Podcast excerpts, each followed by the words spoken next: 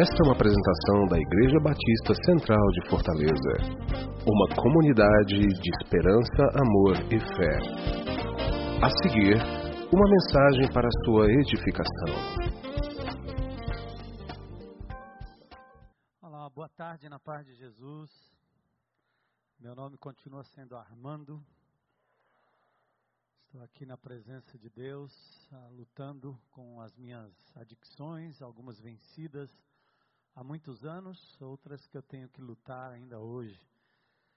Sempre tentando buscar diante de Deus o aperfeiçoamento do caráter segundo a imagem de Jesus. É uma luta diária, uma luta constante.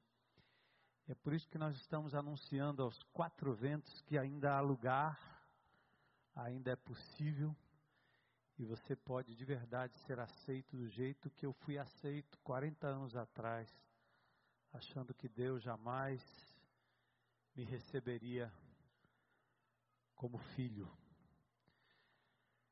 Então, nós estamos começando, hoje é uma introdução que nós vamos dar à série é, dos, das oito pregações que vão resumir os doze passos celebrando a restauração.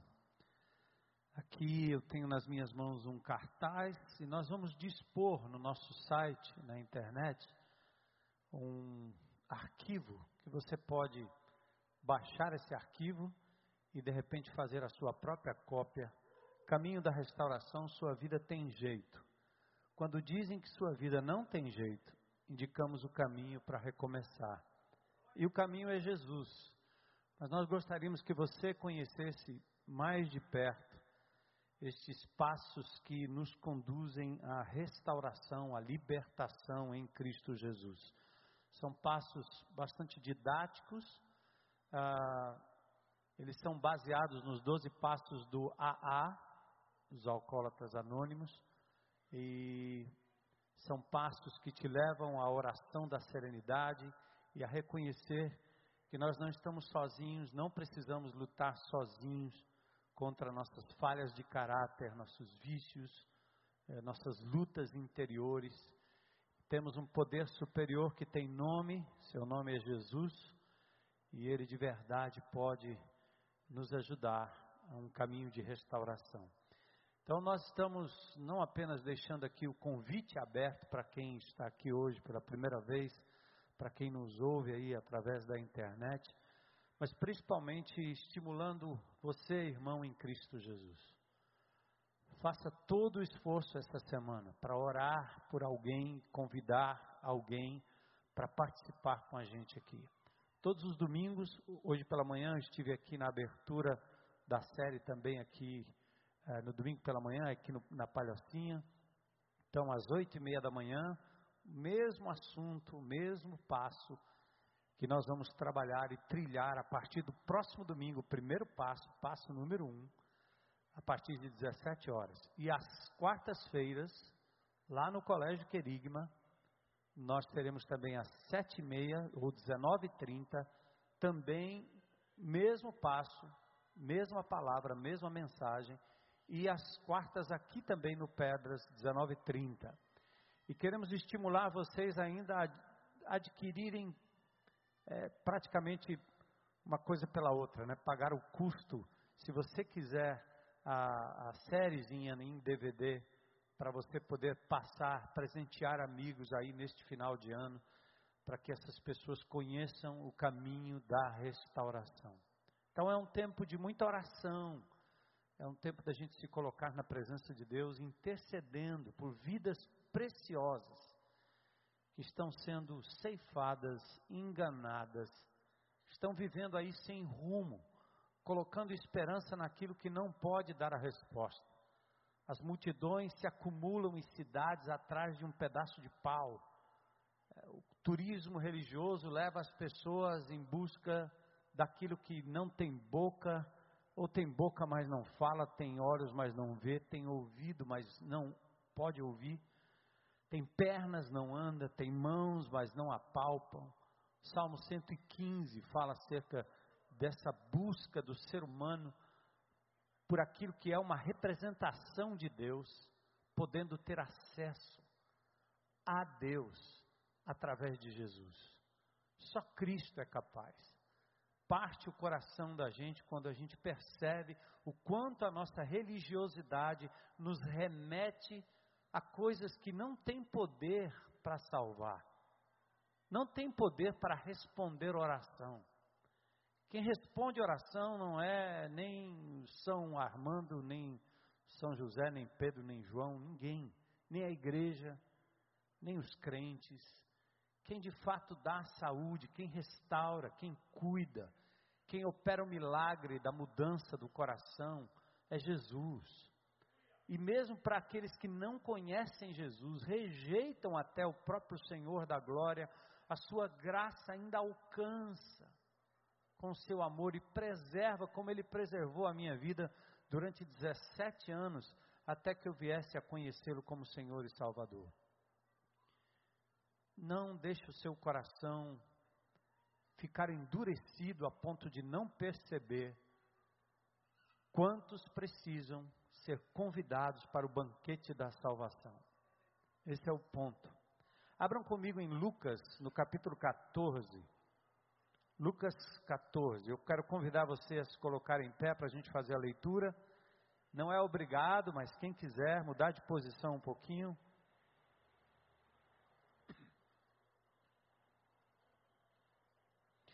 E a despeito da oração, vocês perceberam que o Daniel tem nos conduzido a um momento de oração aqui antes do culto. Nós vamos fazer isso antes de todo o início de culto aqui na IBC. Mas não espere pelo culto. Oração é algo que você deve praticar individualmente. É algo que te coloca imediatamente na presença de Deus. Para contemplá-lo, para adorá-lo, para elogiá-lo pelo que ele é, para agradecer por tudo que ele tem feito na sua vida e para interceder por outras pessoas. Ore individualmente, ore no pequeno grupo, forme grupos de oração, mas que sejam grupos de oração para valer. Não precisa ter lá nenhum púlpito, não precisa ter música, não precisa ter nenhum profeta, não precisa chamar ninguém. Você já tem o Espírito Santo de Deus, a palavra de Deus. Entre na presença de Deus com seus irmãos e ore e o Senhor vai operar maravilhas. Nós não precisamos de nenhum outro artifício. É uma espécie de atentado àquilo que Deus já despejou no coração e na vida de cada um de vocês quando nós formamos grupos e esperamos que algum guru venha para dizer alguma coisa ou mediar alguma coisa. Nós não precisamos mais disso. Deus nos coloca na presença dele através de Jesus em qualquer lugar e a qualquer tempo. Amém? Então eu estimulo vocês a criarem grupos de oração mesmo, no trabalho, na escola, antes de começar o trabalho, nos intervalos, no condomínio, em casa. Faça, faça grupos para orar em nome de Jesus e interceder pelos perdidos.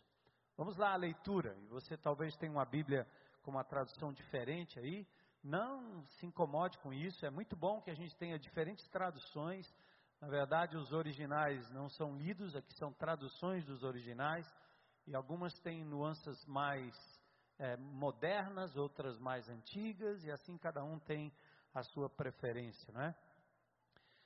Aqui eu quero começar do capítulo 14, verso 1 em diante, embora o foco do nosso texto hoje à noite seja o verso 15 até o 24. Aconteceu que ao entrar ele, ele Jesus, num sábado, na casa de um dos principais fariseus para comer pão, eis que o estavam observando. Ora, diante dele se achava um homem hidrópico, alguém com um excesso de água em alguns dos seus órgãos, às vezes na cabeça, às vezes no estômago, coisa assim. Então Jesus, dirigindo-se aos intérpretes da lei e aos fariseus, perguntou-lhes: É ou não lícito curar no sábado? Porque Jesus sabia que aqueles homens estavam a fim de debater sobre guarda ou não guarda do sábado. Parece alguns, nos tempos modernos, que querem voltar ao velho judaísmo, na observância irrestrita do sábado. Jesus diz: é lícito ou não é lícito curar no sábado? Eles, porém, nada disseram. E o tomando, Jesus tomou aquele homem e o curou e o despediu. E certamente sabendo, né, o que aqueles homens estavam pensando, Jesus disse, lhes perguntou: Qual de vós, se o filho ou o boi cair num poço, não o tirará logo, mesmo em dia de sábado? Outra pergunta intrigante para aqueles que proibiam qualquer tipo de movimento ou trabalho no sábado. A isto nada puderam responder. E reparando como os convidados escolhiam os primeiros lugares, propôs-lhes uh, propôs esta parábola. Quando por alguém fores convidado para o casamento, não procures o primeiro lugar, para não suceder que, havendo um convidado mais digno do que tu, vindo aquele que te convidou e também a ele te diga: dá o lugar a este. Então irás envergonhado ocupar o último lugar. É como entrar num casamento e ocupar o lugar dos padrinhos, sem ser o padrinho. Ops. Pelo contrário, verso 10. Quando fores convidado, vai tomar o último lugar, para que quando vier o que te convidou, te diga, amigo, senta-te mais para cima, ou mais para frente. Ser-te-á isso uma honra diante de todos os mais convivas. Pois todo o que se exalta será humilhado, e o que se humilha será exaltado. Disse também a que o havia convidado: quando deres um jantar, uma ceia, não convide os teus amigos, nem teus irmãos, nem teus parentes, nem vizinhos ricos, para não suceder que eles, por sua vez, te convides, videm e sejas recompensado. Parece um recado de Jesus para os PGs da IBC, né? Antes, ao dares um banquete, convida os pobres, os aleijados, os coxos e os cegos, e serás o quê? Feliz, bem-aventurados, pelo fato de que eles não têm como te recompensar. A tua recompensa, porém, tu a receberás na ressurreição dos justos. Chama para dentro quem não pode retribuir. Coxos, aleijados, mancos, esses indivíduos simbolizam aqueles que não têm meios próprios para chegarem até o banquete, até a casa. São aqueles que não têm nenhuma provisão para recompensar o favor. E aí Jesus entra na parábola. Ora, ouvindo tais palavras, um dos que estavam com ele à mesa disse-lhe: Bem-aventurado feliz aquele que comer pão no reino de Deus. Ele, porém, respondeu: Certo homem deu uma grande ceia e convidou muitos. A hora da ceia enviou o seu servo para avisar aos convidados: Vinde, porque tudo já está preparado. Não obstante, todos a uma começaram a excusar-se ou dar desculpas. Disse o primeiro: Comprei um campo e preciso ir vê-lo.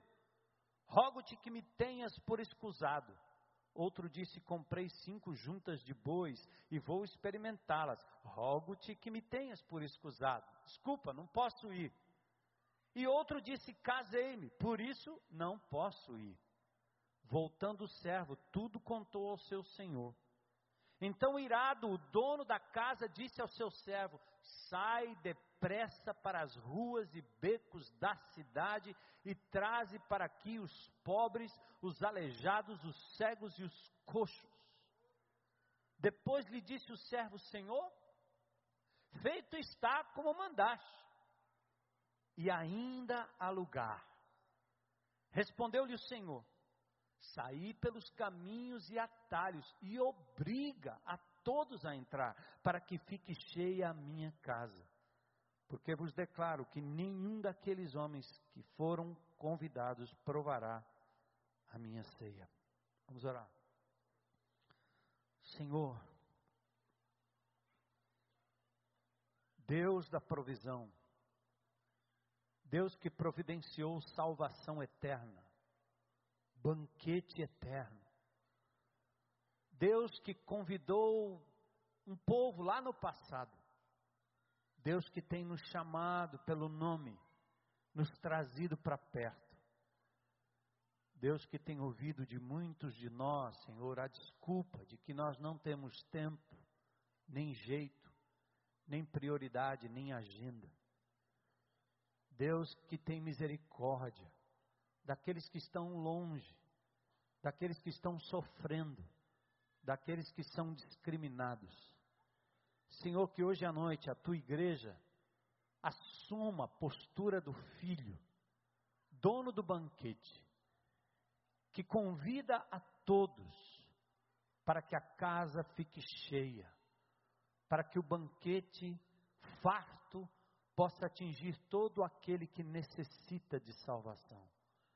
Sensibiliza teu povo, Senhor, hoje à noite, com esta palavra que é tua palavra.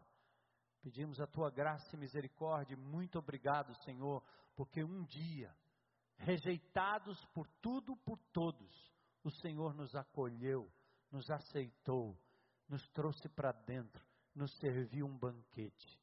Glórias sejam dadas ao teu nome. Hoje à noite, usa a tua palavra, Senhor. Nós pedimos isso em nome de Jesus. Amém. Amém. Podem sentar.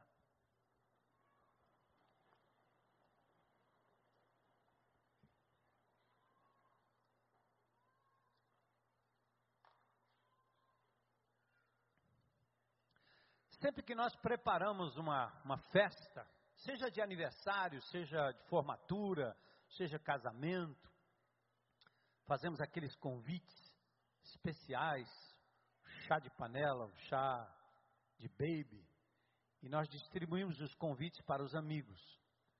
E geralmente os amigos respondem se comprometendo de que estarão lá. Mesa posta, tudo pronto, comida abundante, mas suficiente para aquele grupo. Não tem coisa melhor do que chegar numa festa e perceber que os convidados chegaram, que o lugar está cheio, repleto, pleno, cheio de gente. Mas eu também, ao longo desses anos de ministério, tenho estado em alguns lugares onde não foi difícil perceber a frustração porque o convite foi feito e as pessoas não chegaram. Pelo menos no número que se esperava. O lugar fica vazio, o coração fica triste e ficamos pensando: por que será que os convidados não vieram? Na história da salvação, Deus fala de um banquete que está sendo preparado na eternidade. Deus usa essa imagem porque é a imagem humana da alegria, do convívio, da partilha, do estarmos juntos, do prazer de se sentar à mesa e usufruir de um momento em família, um momento gostoso, ter sido convidado para aquela festa, aquele banquete. É por isso que o livro do Apocalipse, por exemplo, lá no capítulo 19, fala das bodas do cordeiro. Jesus, o noivo, recebe a igreja sua noiva e celebram as bodas do Cordeiro lá na eternidade. Apocalipse 19, 9 diz: Felizes aqueles que são chamados à ceia da bodas ou das bodas do Cordeiro. Outra peculiaridade desta festa divina preparada para o seu povo no futuro, na eternidade, é que é uma festa repleta.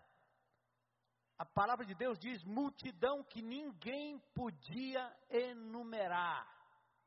19:1, Apocalipse 7, 9. Depois dessas coisas vi, eis grande multidão que ninguém podia enumerar, de todas as nações, tribos, povos e línguas.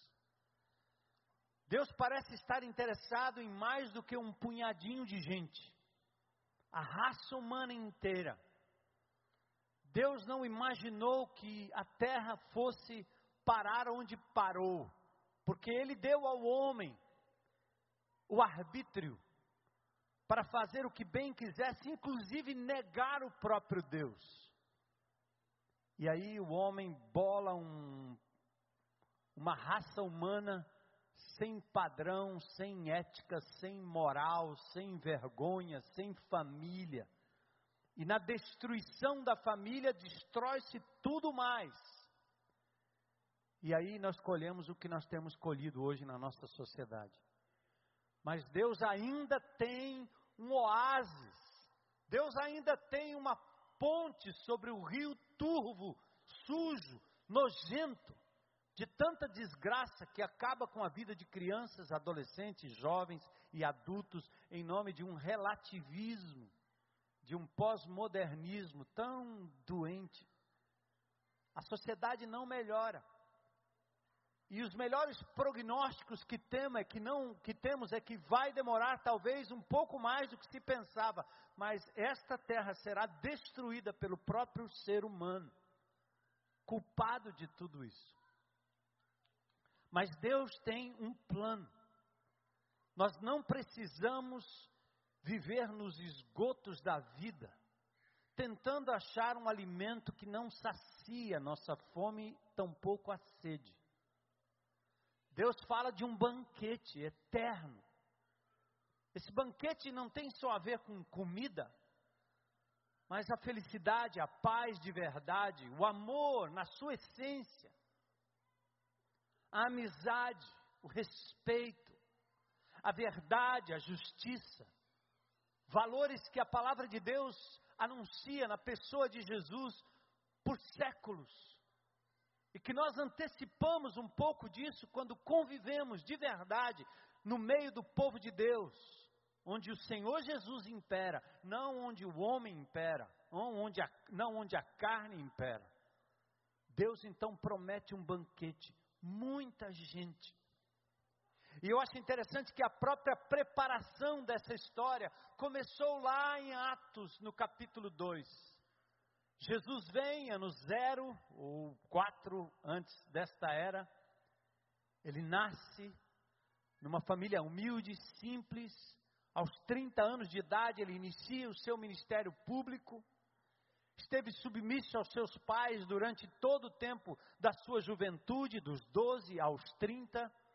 Só revistas como super interessante para vender a capa vão dizer que Jesus esteve entre os essênios durante a sua juventude, balela, porque nenhum judeu na história sairia de casa para tal aventura. Todos eles são criados dentro da própria casa depois do bar mitzvah, aos 12 anos de idade. Toda reportagem que trata do nome de Jesus desta forma não tem nenhum fundamento histórico, nenhum fundamento arqueológico, mas vende, porque é legal. O povo gosta de qualquer coisa que porventura possa desmentir ou sabotar a pureza da mensagem do Evangelho de Cristo. Só que não conseguiram ainda, vão continuar tentando e jamais conseguirão. Mas Jesus esteve ali durante aquele tempo submisso. Aos 30 anos de idade, ele então vem para publicamente ministrar, independentemente da sua família, da sua mãe, dos seus irmãos, na carne. Ele prega a palavra, junta um grupo de discípulos e vem com a missão clara de dar a sua vida na cruz do Calvário por mim, por você, Cordeiro de Deus que tira o pecado do mundo. Ao terceiro dia, depois de experimentar a morte no meu lugar, no seu lugar, sem dever, ao terceiro dia, ele ressurge dentre os mortos, vence o pior dos nossos adversários Vence o maior de todos os medos, o medo da morte, a morte, o grande adversário. Cristo ressurge, ele não reencarna, ele ressurge. E a partir dali, ele então comissiona os seus discípulos, seus apóstolos, doze na época, aqueles de verdade, ou onze, porque Judas o havia traído já àquela altura, mas ele comissiona seus apóstolos a levarem adiante a missão de resgatar o ser humano, de tirá-lo da insignificância, de tirá-lo desse vazio que o faz buscar nas águas rotas, nos rios podres, na comida que resta, uma forma de se satisfazer, seja o sexo, seja a droga, seja o dinheiro, seja a bebida, seja a balada, seja o que for. Coisas que o homem busca, mas cujo fim é só satisfação do vazio da alma, que não aguenta mais uma noite sem a loucura, como eu fiz durante anos na minha própria vida. Cristo veio para dar vida, vida e abundância, vida sadia, que o restitui, que restitui o ser humano à sobriedade, alegria sem cachaça, pode. Viagem sem cocaína, sem a carreirinha, sem a a droga da maconha. Que tal? Se sentir amado e amado sem ter que abrir a blusa ou tirar a roupa para se dar sexualmente e aí sim se sentir um objeto trocado por uma noite, por um carro, por um motel, por um dinheiro. Esse é o mundo que nós temos. O mundo do bizarro, do estranho, do louco, do maluco, da traição, dos muitos amores entre homens e mulheres, homens e homens, mulheres e mulheres, muitos amores, mas continuam sofrendo a traição, porque nenhum ser humano foi feito para essa balela que existe por aí, de que tudo bem, todo mundo pode ter seus próprios parceiros e assim por diante. Porque não existe um lugar onde se, se constata maior crime ou criminalidade passional do que entre esses casais ou esses pares que se disputam entre si, porque ninguém gosta de ser usado, passado para trás, dividir o amor. Jesus vem para resgatar o ser humano disso, para trazê-lo para um lugar de, de graça, de misericórdia, de amor, de perdão, de felicidade, que não vem do outro, mas vem do alto. E lá em Pentecostes o Senhor começou uma obra nova. Ele derrama sobre a sua igreja 120 pessoas reunidas num lugar, lá num cenáculo, num quarto separado. 120 pessoas estão ali em oração, dizendo: Senhor, age, age, age, manda a tua promessa. E a partir dali, no dia de Pentecoste, Pedro pregando, demonstrando aqueles judeus religiosos que não era aquilo, não era o templo, não era o sacrifício, não era a estátua, não era o pedaço de pau, não era nem Francisco, não era nem Maria, não era Cícero, ninguém seria capaz de resgatar o ser humano, a não ser Jesus. Pedro pregou Jesus para aqueles judeus. E num dia só, numa pregação só, três mil pessoas entregaram a vida a Cristo naquele dia dizendo: Nós cremos que Ele ressuscitou dentre os mortos, que Ele é o Messias, que Ele é o Senhor, que Ele é aquele que nos resgata, é aquele que nos dá razão de viver.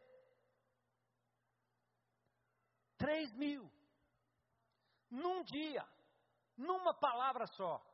A igreja começava ali em Atos 2,47, o cumprimento da missão que Jesus deixou para os seus discípulos. Depois a Bíblia diz: multidões no livro de Atos atendiam unânimes. Atos 8, 6. Na Judéia e na Galiléia diz que a igreja crescia de forma sólida, saudável e crescia numericamente. Atos 9, 31. Lida e Sarona, lugares onde todos se converteram. Jope, muitos creram. Antioquia, cidade mais importante do império, meio milhão de habitantes. O texto diz que ali abrigava tinha uma igreja que abrigava numerosa multidão. Paulo prega aos judeus prosélitos, muitos abraçaram a fé, quase toda a cidade. Pregação que impactou toda uma região, grande multidão, creu a ponto de incitar ciúmes dos judeus, pelo grande número que seguiam a Cristo, em Listra, em Derbe. Tumultos, as pessoas achavam que eles eram estavam pregando deuses estranhos, mas ali eles fizeram muitos discípulos. O texto diz também que as igrejas eram fortalecidas e aumentavam dia a dia. Atos 16, 5. Em Tessalônica, os convertidos eram descritos como numerosa multidão. Atos 17, 4. Em Bereia, muitos deles creram, mulheres gregas de alta posição, não poucos gregos, muitos creram. Atos 17, 12. Em Corinto, Paulo entrou naquela cidade e começou a fabricar tendas. Mas depois da chegada de Silas e Timóteo, ele se dedicou à evangelização, mesmo com forte oposição, até Crispo, principal da sinagoga, se converteu. Deus deu uma visão a Paulo numa noite, dizendo: Eu tenho muito povo nesta cidade, Paulo.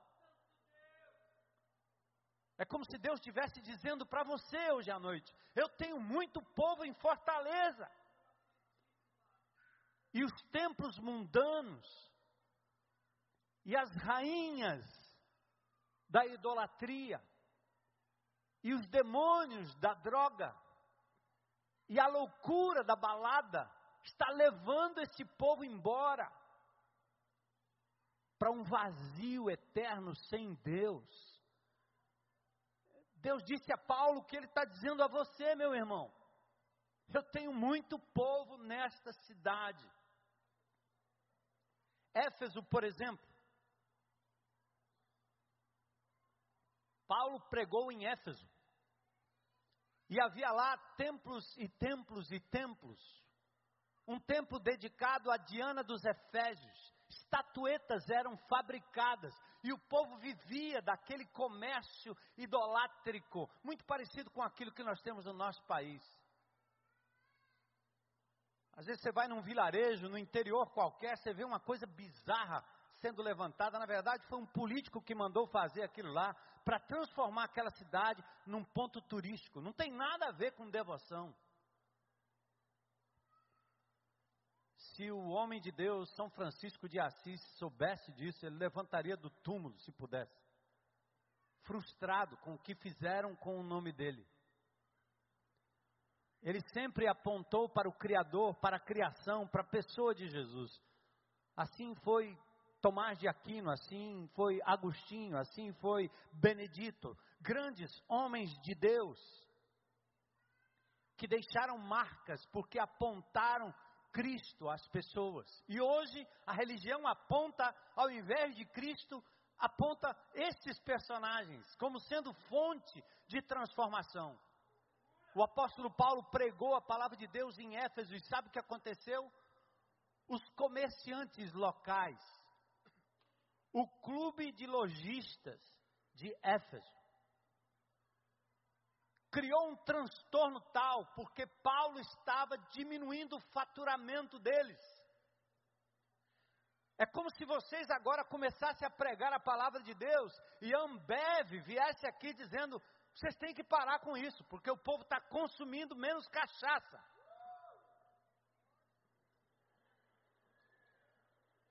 Os donos da Ipioca, pastor não dá, só está saindo água cachaça, ó, cerveja, ó. E os caras da boca de fumo, aqui dessa favela, ali no Dendê, ali no Curió, ali no Camará, em tantos outros lugares, pela influência da palavra de Deus, traficantes convertidos, usuários convertidos, e os caras dizendo: que é isso? Estão dando desfalque no nosso comércio. Tem? Estão dando desfalque no nosso comércio. Paulo pregou em Éfeso a tal ponto que os comerciantes disseram: para com isso, que nós vamos falir.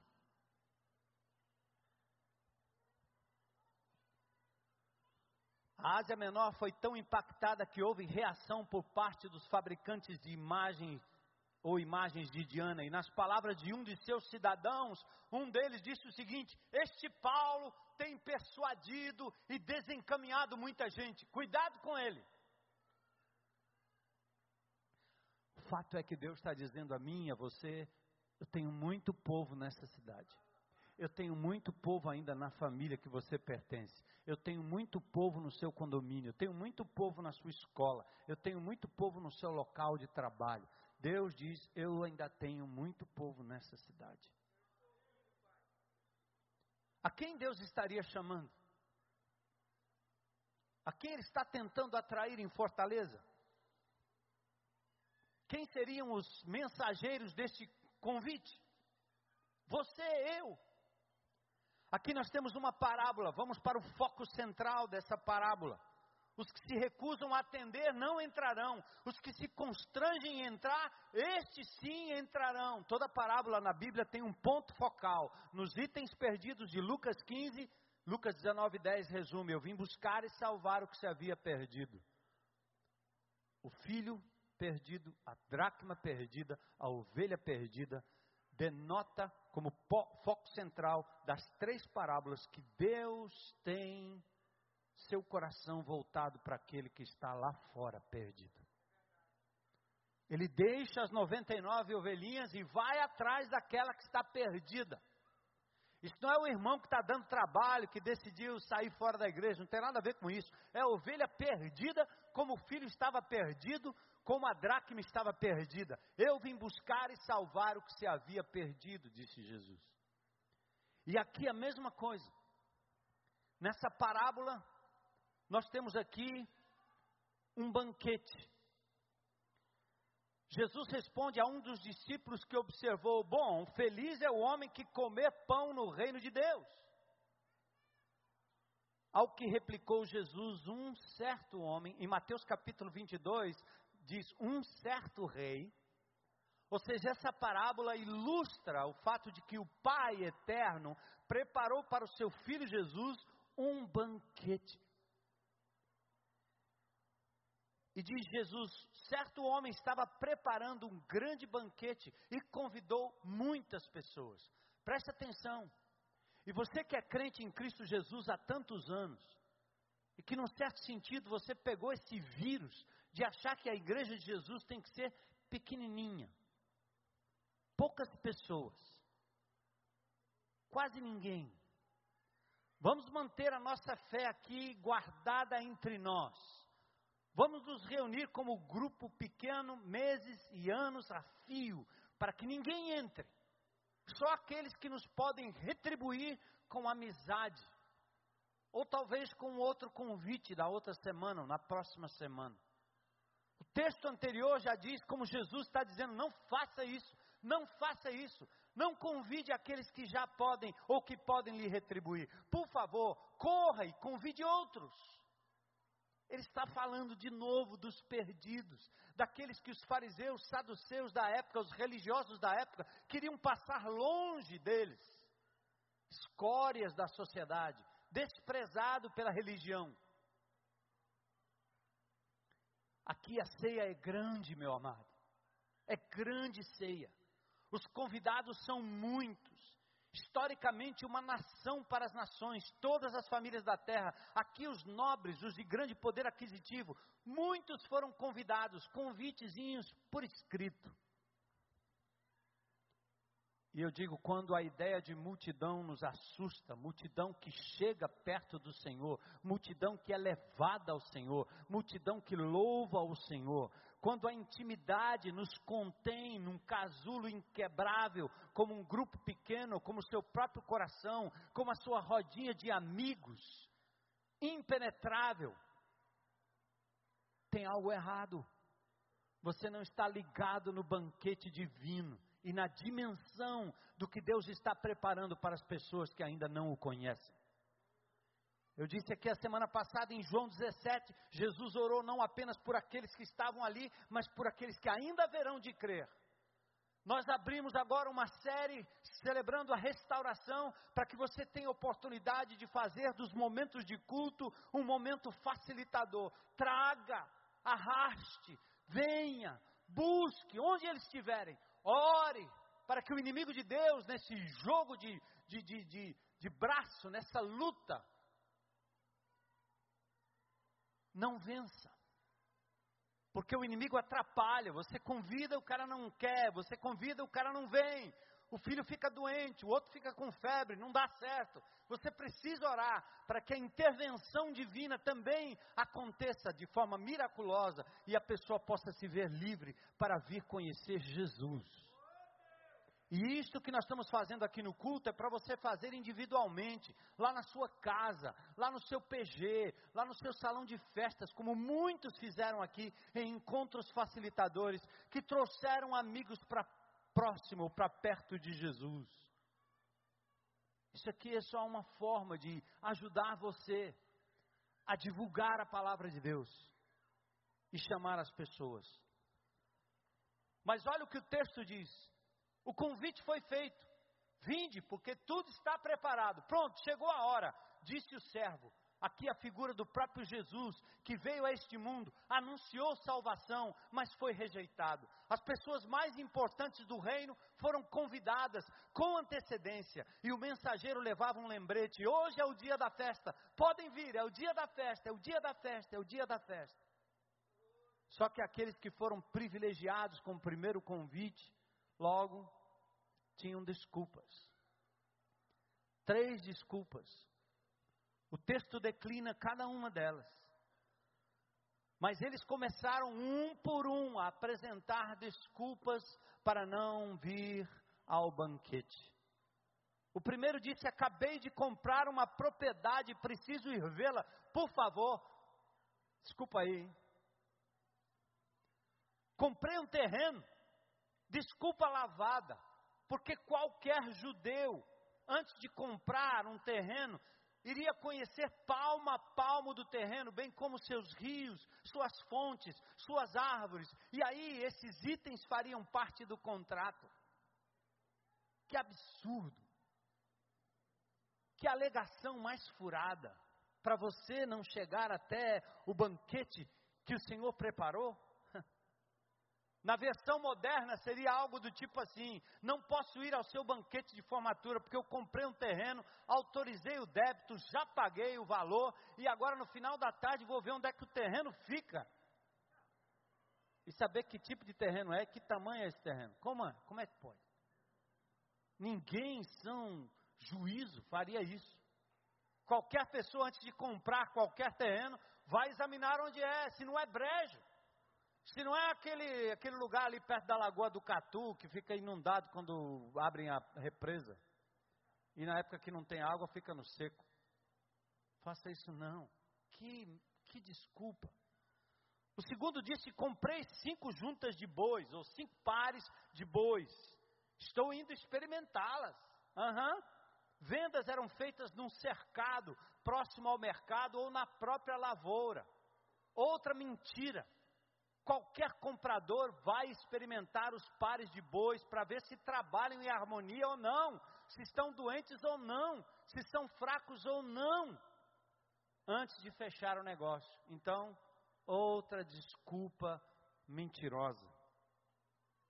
A versão moderna seria como alguém que tem um sítio grande e resolveu comprar assim uns 10 cachorros para tomar conta do sítio, fazer os cães de guarda.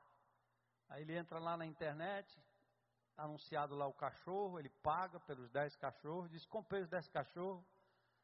Agora eu vou ver aí como é que. Eu preciso ver os cachorros, não vi os cachorros ainda. Já pensou se for aqueles bichinhos desse tamanho, os pinchezinhos? Bem sequinho, bem doentinho, deprimidos, cheio de vermes,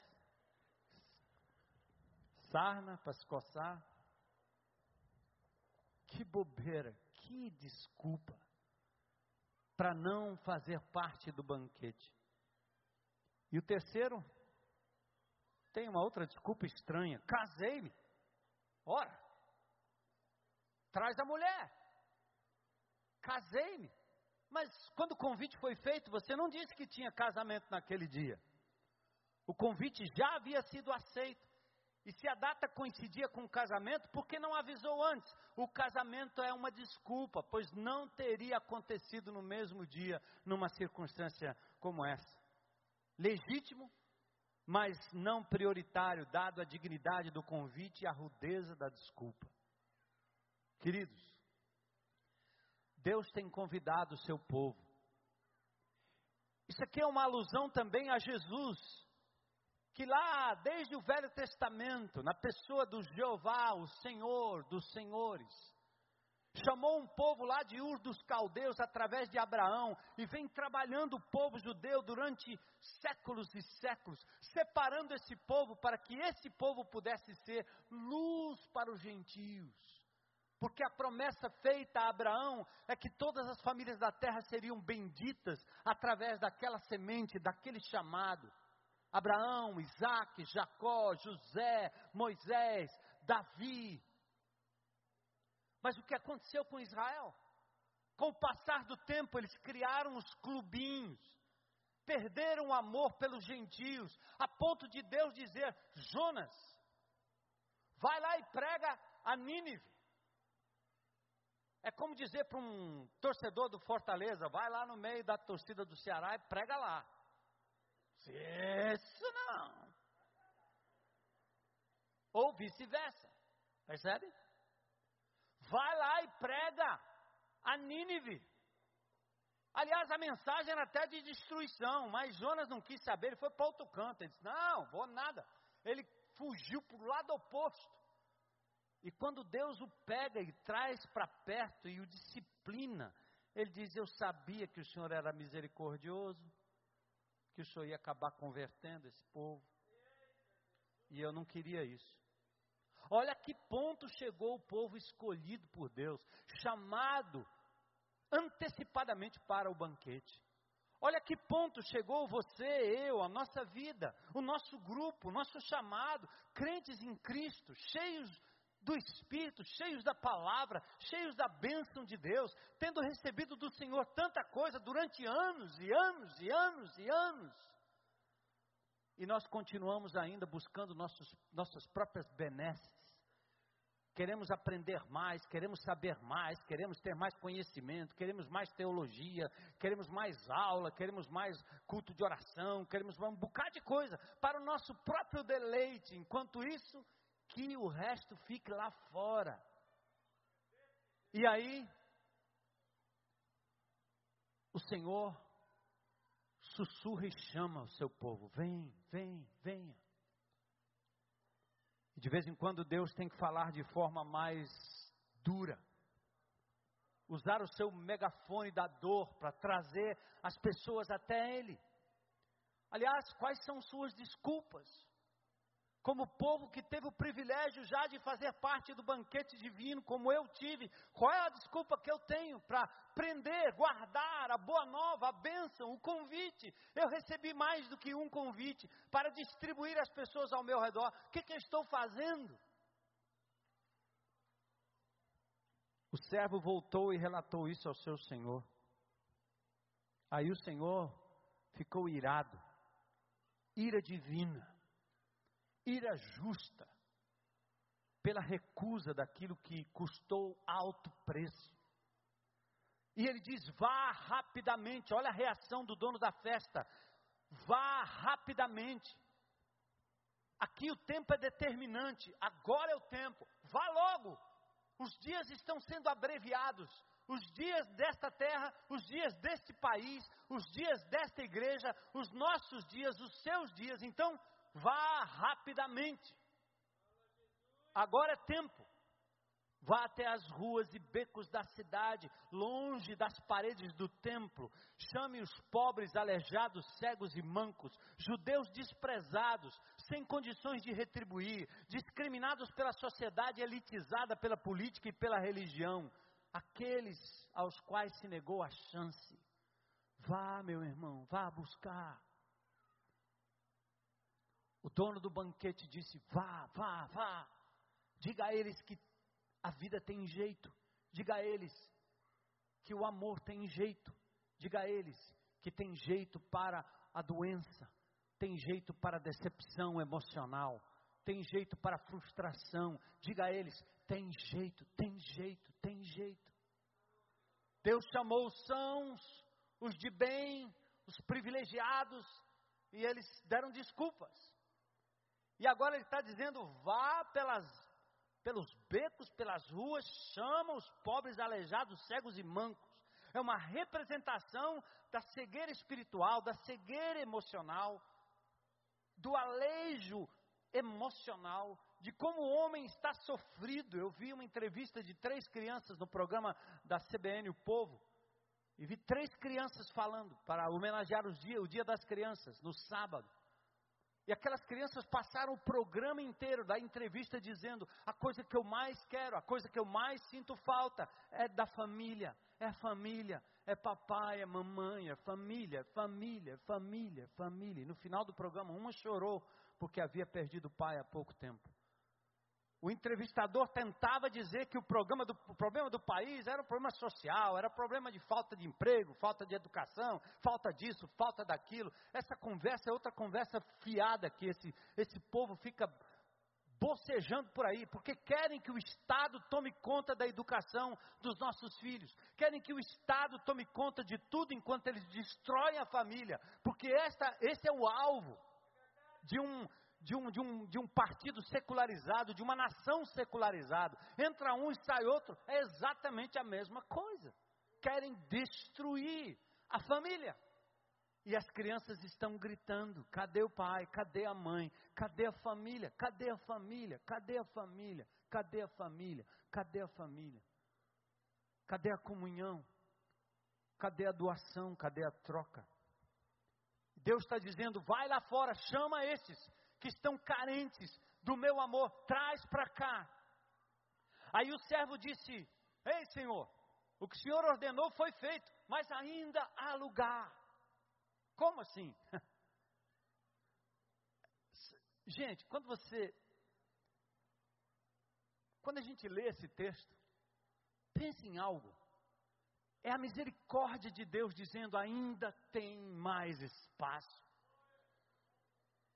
É pena que às vezes não tem no nosso coração, é pena que às vezes não tem no nosso PG, é pena que às vezes não tem na sua casa, não tem na sua agenda. Você passa pelas pessoas que são os mancos, aleijados e doentes emocionais e você não tem espaço. O que Deus está dizendo é: por mais que você traga para dentro estes, ainda há mais lugar. Vamos. O resultado é numérico, ainda tem espaço. Não se pode desperdiçar o banquete, a graça de Deus, o alto preço pago para dar alegria a muitos. É muito bom ter Jesus, é muito bom ser amado por Ele, é muito bom ter paz em Cristo Jesus. É muito bom receber do seu amor, da sua cura, da sua salvação, do seu cuidado, do seu consolo, não é, irmãos? É banquete grande, imenso, farto. Então há lugar para você. Sua vida tem jeito. Não ouça aqueles que estão tentando te desqualificar. Não desanime quando você bater numa porta e ninguém lhe atender. Eu estou falando a você que ainda não tem Jesus como Senhor e Salvador. Sua vida tem jeito. Você está me ouvindo aí? Sua vida tem jeito. Ainda há lugar. O Pai Eterno diz que ainda há lugar. Se essa igreja se calar, as pedras hão de falar.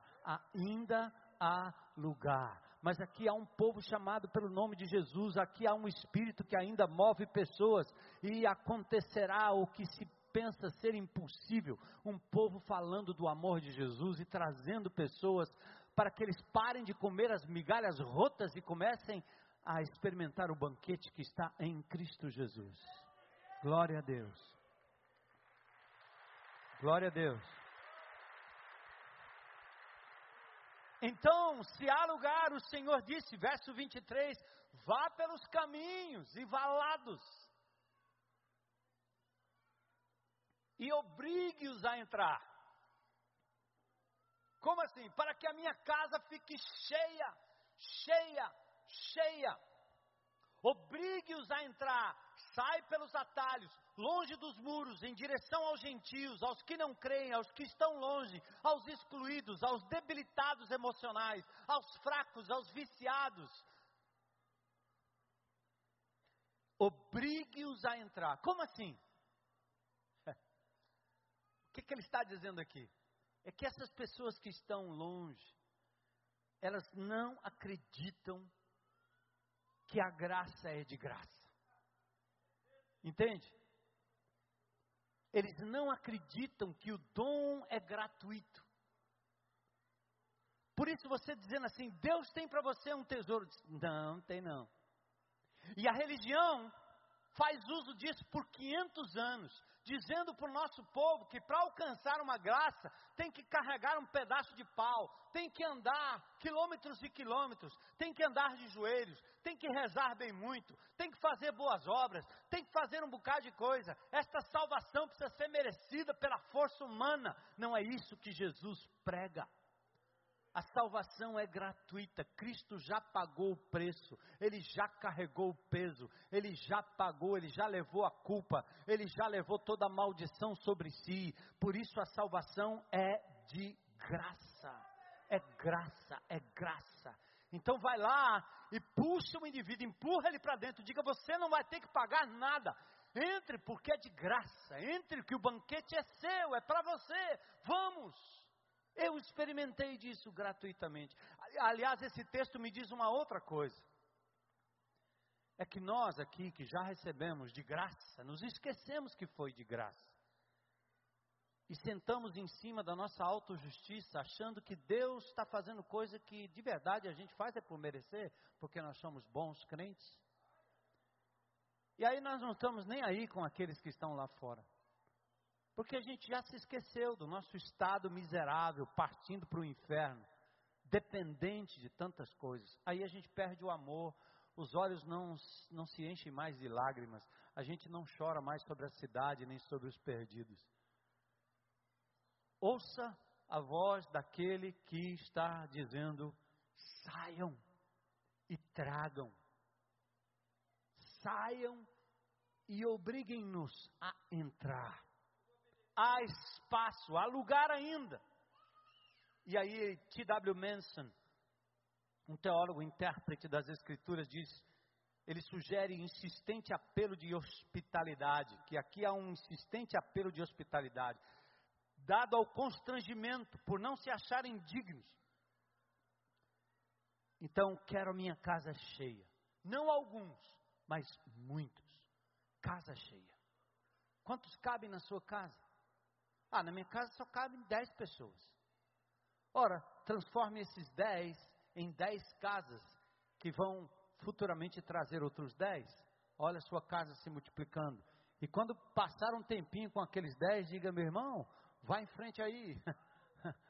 Chama mais gente. Vai pelos, pelos valados por aí, meu irmão. Porque aqui nós temos que trazer outros, porque ainda há lugar para esse banquete. Aleluia. E no final a sentença: nenhum daqueles que foram convidados provará do meu banquete. Por quê? Foram convidados e se recusaram. Foram convidados e deram desculpas que não faziam sentido. Curva sua cabeça em oração aí um momento. Qual é a sua disposição hoje à noite? Ainda há espaço há muito lugar. Deus tem povo nessa cidade.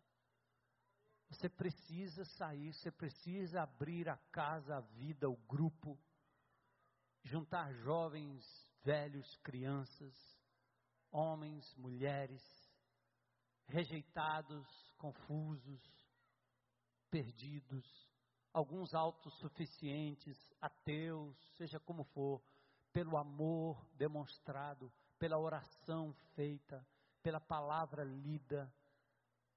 Faze-os entrar. Digam a eles que há um caminho, há um caminho de restauração. Vamos mostrar Jesus, mostrar Jesus. Coloque-se à disposição de Deus, amado, para responder a esse chamado. Eis-me aqui, eis-me aqui, eis-me aqui, eis-me aqui, Senhor, eis-me aqui. Glórias ao teu nome, Senhor. Eu quero também fazer um convite para qualquer pessoa aqui hoje à noite que gostaria de aberto e publicamente dizer: Eu quero, eu quero, eu quero atender este convite e receber Jesus como meu Senhor e meu Salvador hoje. Tem alguém? Levanta sua mão aí. A gente pode orar por você. Tem alguém? Glória a Deus, glória a Deus, glória a Deus, glória a Deus, glória a Deus. Ei, é de graça. Seu compromisso é com Ele, com Cristo Jesus, único caminho, único meio de verdade se chegar até a presença de Deus. Tem mais alguém hoje à noite? Coragem para dizer: Eu quero. Deus te abençoe. Amém. Amém. Amém. A sua decisão não é por mim, é por Jesus. Você o faz publicamente porque ele disse, né? Aquele que me confessar diante dos homens, eu confessarei diante do meu Pai que está nos céus. Tem mais alguém hoje à noite para dizer? Chegou meu dia, eu quero. Minha hora. Amém, amém, amém. Amém, amém. Louvado seja Deus. Amém. Cabe um abraço aí, vocês que estão do lado. Mais alguém hoje à noite? Coragem para dizer: Chegou meu dia, Deus te abençoe lá, estou te vendo. Aleluia. Aleluia. Aleluia. Queridos, aqui na frente, me ajuda aqui. Obrigado.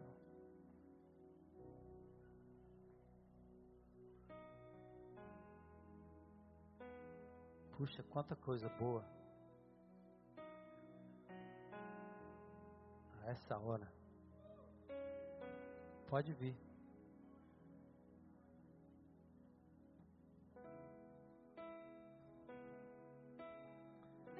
É para vocês.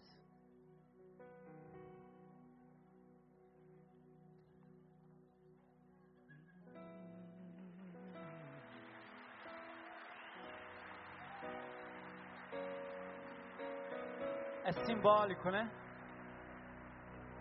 A mesa está posta salvação, vida eterna, de graça. Jesus, o pão da vida, a água que sacia a nossa sede, aleluia. Você que entregou a sua vida a Jesus hoje, identifique-se com alguém que lhe convidou, que o trouxe. Depois faz um contato com a gente lá na nossa palhocinha, atrás da cantina. Amados, domingo, próximo domingo, eu queria que você fizesse todo o esforço para dizer: vou tentar trazer mais um. Amém? Vamos tentar, o banquete será farto. Cristo Jesus sendo pregado abertamente aqui. Glória a Deus. Você ouviu uma mensagem produzida pelo Núcleo de Comunicação Audiovisual da IBC, que conta com um vasto catálogo de mensagens em áudio e vídeo para maiores informações, passe um e-mail para nca.ibc.org.br ou ligue 85 3444 3643.